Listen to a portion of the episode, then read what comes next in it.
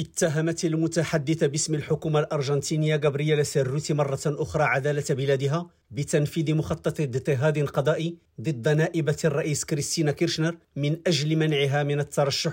للانتخابات هذا العام. جاء هذا الاتهام الجديد من قبل الحكومة على خلفية التوتر الذي بدأ منذ السادس من دجنبر عندما حكمت محكمة العدل العليا على نائبة الرئيس بالسجن ست سنوات ومنعها من مزاولة أي وظيفة عمومية بتهمة الاحتيال في منح عقود عمومية. ومنذ ذلك التاريخ وجه العديد من كبار المسؤولين بمن فيهم الرئيس ألبرتو فرنانديز وجهوا أصابع الاتهام إلى السلطة القضائية والتي يعتقدون أنها متورطة في اضطهاد قضائي لنائبة الرئيس وطلبت الحكومة بمحاكمة سياسية أمام الكونغرس ضد أعضاء المحكمة العليا الأربع بهدف عزلهم قبل انتخابات أكتوبر المقبل.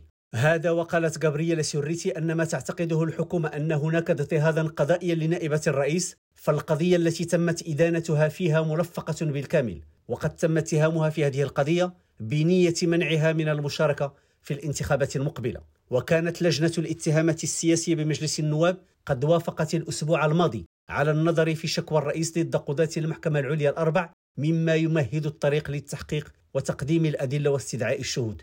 واعتبر برلماني أنه إذا تم تأسيس هذه الشكوى فإنها ستكون مقدمة لوضع مؤسسي بالغ الخطورة ينطوي على انهيار الانسجام الذي يجب أن يسود داخل دولة اتحادية ونظام جمهوري وديمقراطي. رشيد ماموني ريم راديو بوينوس ايرس